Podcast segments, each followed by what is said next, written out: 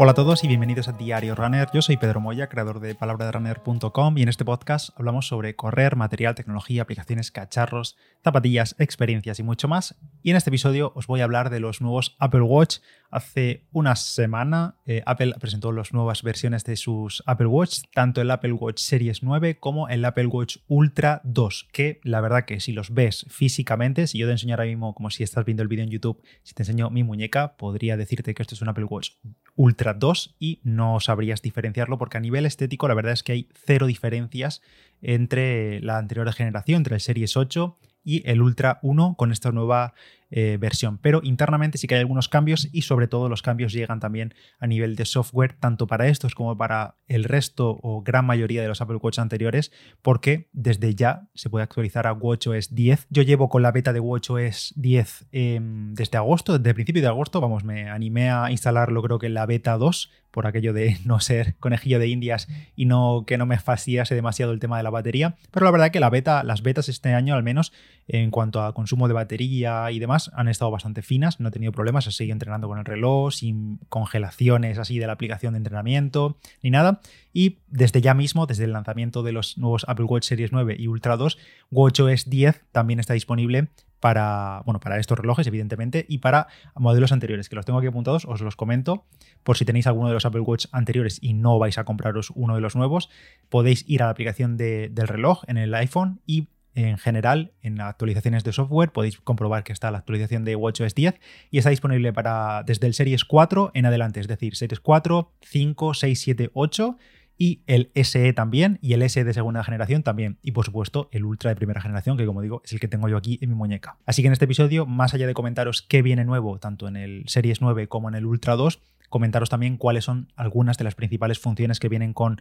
WatchOS 10 y que ya podéis utilizar en vuestro reloj Apple Watch si ya tenéis uno, porque hay algunas novedades, sobre todo de deporte, tanto para gente ciclista como, por ejemplo, la integración con Training Peaks por fin, es decir, Training Peaks nativo en la aplicación de entreno, pudiendo planificar entrenamientos con Training Peaks o si vuestro entrenador utiliza Training Peaks y que automáticamente se os sincronice los entrenamientos para seguirlos con series y demás en la aplicación nativa del Apple Watch, sin requerir aplicaciones de terceros. Pero bueno, esto os lo cuento ahora. Empiezo por el Series 9 y el Ultra 2. Voy a, la verdad, dar un repaso bastante general porque probablemente en estos últimos días, si os interesa la tecnología, habréis visto ya en muchos podcasts, en muchos artículos y demás cuáles son las novedades de, de Apple, tanto con los iPhone como con los Apple Watch. Y el Ultra 2 y el Series 9, como en la generación anterior, comparten mucho internamente y una de las grandes novedades es el nuevo procesador, el S9, que es como llama Apple a los procesadores del reloj. El S9 es la última generación. Bueno, ya sabéis cómo son los números estos de pues, 60% más potente que la generación anterior.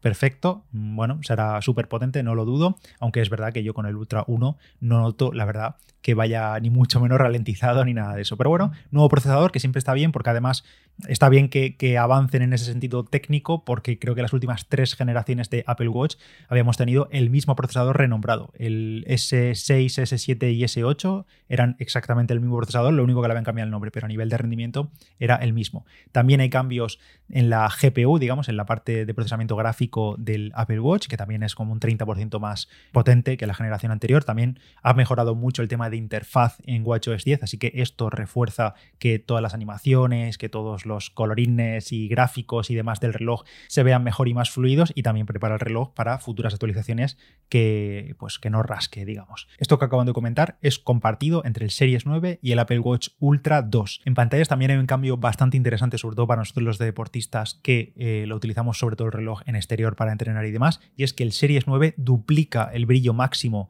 que puede alcanzar de 1000 nits que tenía el Series 8 a 2000 nits que tiene el Series 9 que estos 2000 nits eran los que tenían este Ultra 1 y ahora en el Ultra 2 hay 3000 nits de brillo de pico máximo. Por tanto, eh, se espera que en exteriores, con luz directa, con el sol y demás, se vea todavía mejor. Y también hay un nuevo pico de brillo mínimo. Ahora el reloj es capaz de iluminarse por la noche a un nit, el mínimo de iluminación posible para no molestar cuando estamos en la cama, durmiendo o lo que sea. Pero más allá de ese momento de la noche, para no deslumbrarnos y demás, también puede afectar un poquito al consumo de batería, consumiendo menos por porque el Always On Display, es decir, que la pantalla se mantenga siempre activa en el Apple Watch, ahora todavía puede estar más apagada manteniéndose eh, encendida. A nivel de sostenibilidad, el Apple Watch Series 9 ahora está hecho con un 95% de aluminio reciclado y en el Ultra 2, como es titanio, la carcasa es de titanio, ya sabéis que pues el, el Ultra es un reloj más robusto, el titanio también es un 95% o un 90%, no recuerdo, reciclado. Y a nivel de batería tampoco hay cambios, los números se mantienen exactamente igual que en la generación anterior, aunque sea un reloj más potente, con más brillo y demás, supongo que la optimización también hace que al final se mantenga más o menos en, la misma, en el mismo consumo de batería.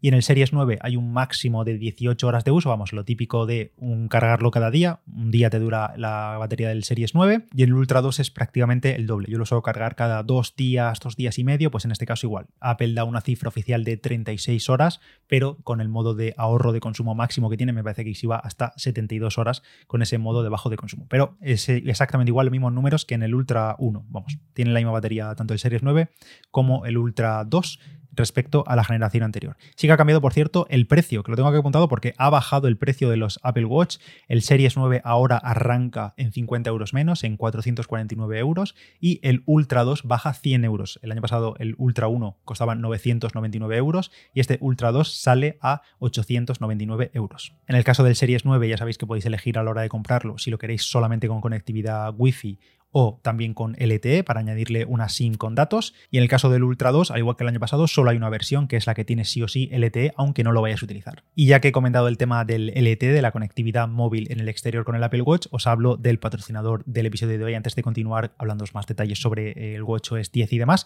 Y es que el patrocinador del episodio de hoy es O2 y es que tras el verano volvemos a la rutina, al trabajo, a las clases, cada uno a lo que tenga que hacer en el día a día y también es un buen momento para echar un vistazo a nuestros gastos recurrentes a las facturas y una de ellas es la de servicios de telefonía, de internet en casa y demás. Si quieres que las facturas de fibra y móvil dejen de ser una preocupación en tu caso, O2 es la compañía de fibra más transparente, sencilla y sin sorpresas. Además, tienen esta conectividad LTE extra si quieres ponérsela al Apple Watch. Si te interesa, pues eh, activas directamente la opción de tener una multisim para tenerla en el Apple Watch y podrás tenerla con O2. O2 cumple ahora 5 años y tiene la mayor red de fibra y de cobertura móvil de España. Utiliza la red de telefónica y también tenemos conectividad 5G. En O2 lo bueno que tiene es que no tendremos sorpresas de ningún tipo en las facturas, ni letras pequeñas, ni asteriscos, ni servicios extras de estos raros que te cobran sin que te des cuenta. No hay ningún tipo de permanencia y lo mejor de todo es que no te molestarán en ningún momento, no habrá llamadas típicas de publicidad para ofrecerte no sé qué, no, nunca te van a llamar y si tú tienes algún problema y llamas, siempre te lo va a coger una persona al momento. Y hay otra cosa buena y es que los clientes que ya están con O2 siempre van a tener la mejor tarifa disponible aunque no la soliciten. Es decir, no habrá prioridad para los nuevos clientes, las nuevas altas y demás, sino que si hay una nueva tarifa, si mejoran una nueva tarifa y sus condiciones, los megas y demás, siempre los clientes actuales la van a tener activada. Y tampoco te vas a volver loco buscando entre 3.000 tarifas porque todo es muy simple, tienen pocas y fáciles de entender. Por ejemplo, ahora tienen una tarifa de 500 megas de fibra simétrica para casa y móvil con 50 gigas de datos y tecnología 5G y todo por 38 euros al mes. Te invito a descubrir todo sobre O2 entrando a su página web o2online.es o llamando al 1551. Y seguimos con los detalles de los nuevos Apple Watch. Y es que a nivel de funciones estrenan algunas cositas nuevas, por ejemplo, bueno, el tema de que la pantalla ahora sea mucho más brillante también permite que la propia linterna de la pantalla sea mucho más brillante, porque al final si la pantalla del Apple Watch Ultra 2 se puede iluminar a 3000 nits, os podéis imaginar que en completamente blanco es capaz de iluminar bastante a modo de linterna, que por cierto, yo esto es una función que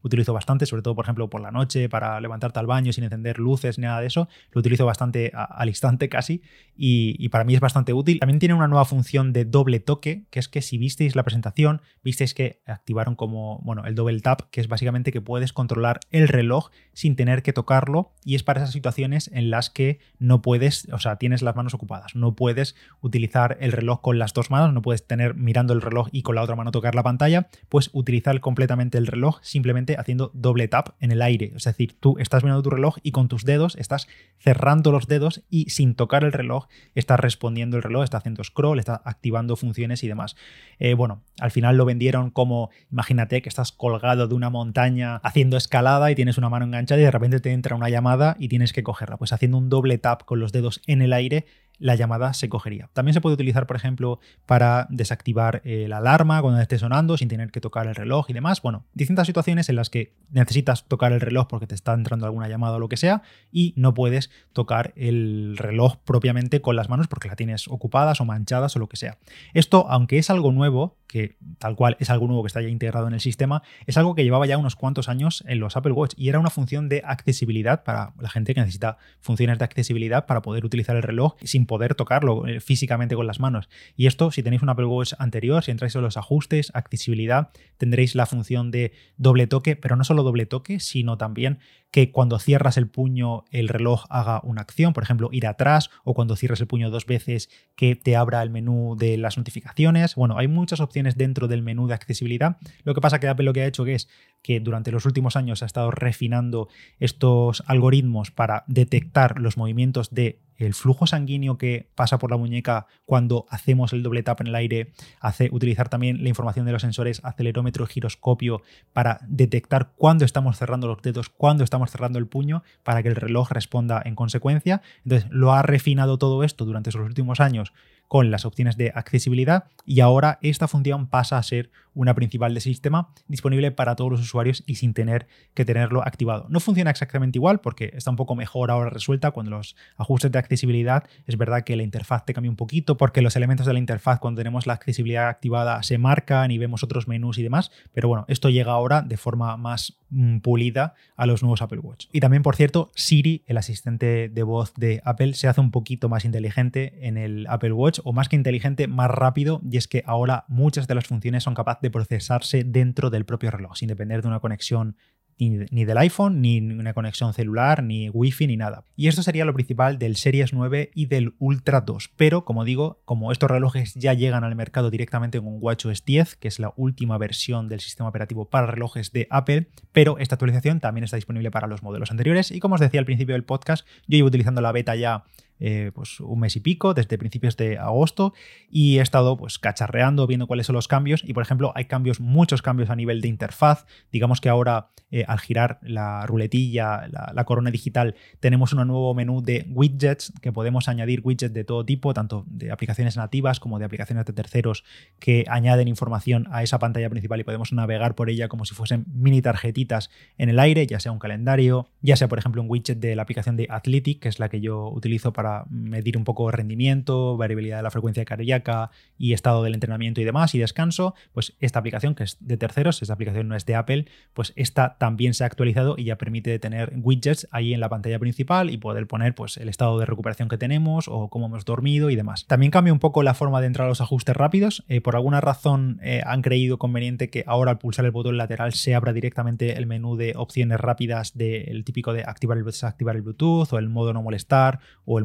cine o lo que sea. Yo no sé si me gusta o no, porque no sé si es una pantalla a la que entro demasiado y ahora está asignado automáticamente a ese botón lateral, pero bueno, es un mal menor y al final te acabas acostumbrando a los pocos días cuando ya lo utilizas tres o cuatro veces. Pero como digo, a nivel de funciones de WatchOS 10, a nivel de ciclismo hay algunas novedades y una de las más importantes es que llega el soporte de sensores de ciclismo a la aplicación nativa del Apple Watch, al Apple Watch, y es que ahora podremos conectar sensores externos de cadencia, de velocidad, de potencia, potenciómetros de ciclismo directamente al Apple Watch para que al registrar una actividad de ciclismo con nuestro potenciómetro en la bicicleta, ya sea el potenciómetro que tengamos, ya sea de pedal, de buje, eh, de biela, lo que, el que tengas, vamos, lo podrás conectar por Bluetooth al reloj y podremos recibir los datos de potencia directamente integrados en la aplicación de entrenamiento y luego cuando se suban a Strava o al servicio de entrenamiento que tú suelas subir tus, tus sesiones, pues que también tengamos ahí la potencia en ciclismo, además de otros datos, como he dicho, de velocidad de cadencia que puede resultar interesante, por ejemplo, si tienes una bici de spinning en casa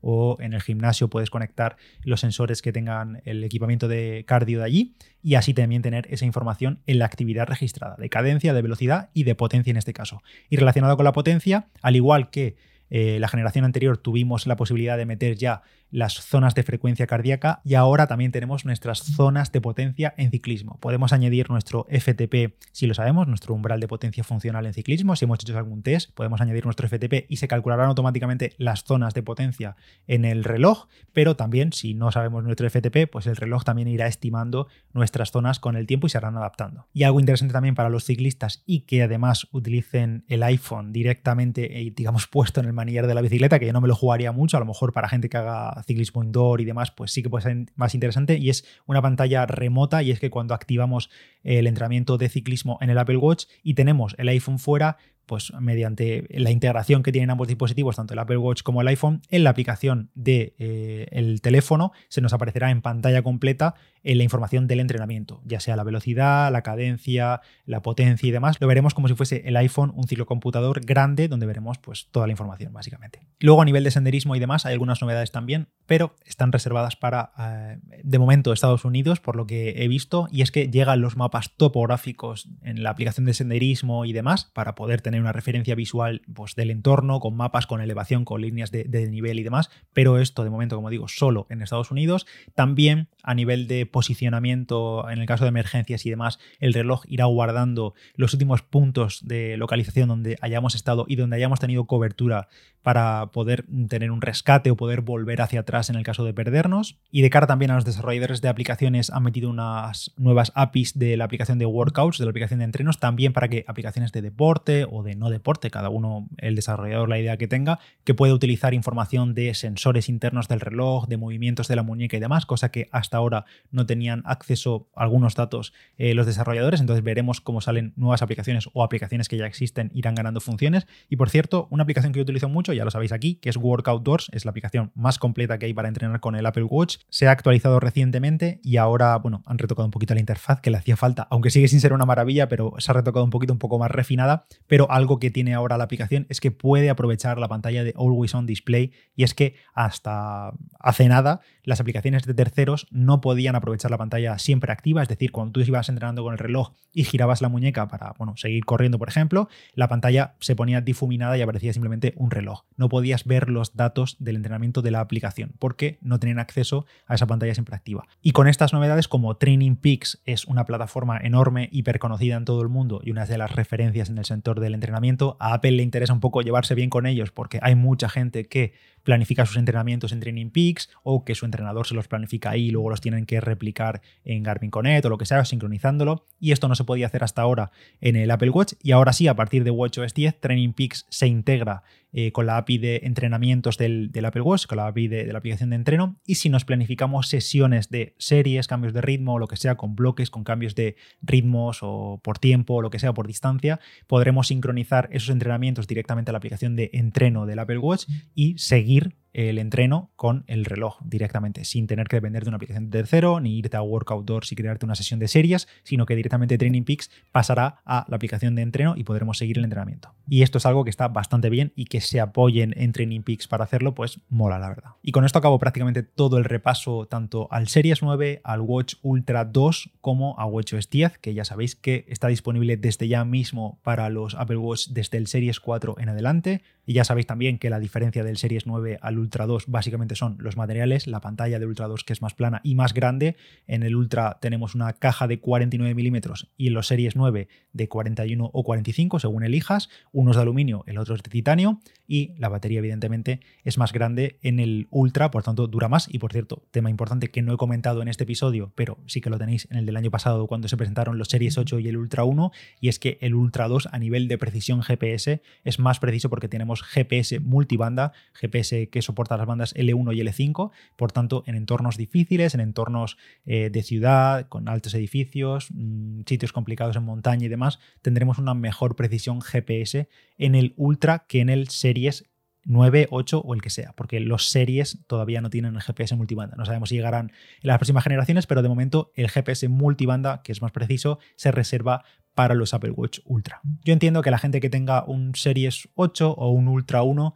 el paso a dar a la nueva generación es pequeñito, la verdad. Hay alguna novedad de software, como el doble tap y demás, cosas que llaman la atención, pero no hay nada realmente significativo que quizá te haga hacer el cambio de, de generación pero la gente que tenga un Series 4, Series 5, Series 3 de Apple Watch, como le pasa a mi amigo y que conocéis vosotros también, Roberto Méndez, el doctor, tenía un Series 3, me parece ya bastante cascado, ya es un reloj que lleva un poquito más a pedales, además las baterías estaban ya más degradadas después de 3, 4, 5 años de uso y ha dado el salto al Series 9 y ahí sí que va a notar un salto enorme. Por tanto, desde hace 2, 3 generaciones de Apple Watch a los nuevos, habrá un salto realmente notable desde un Series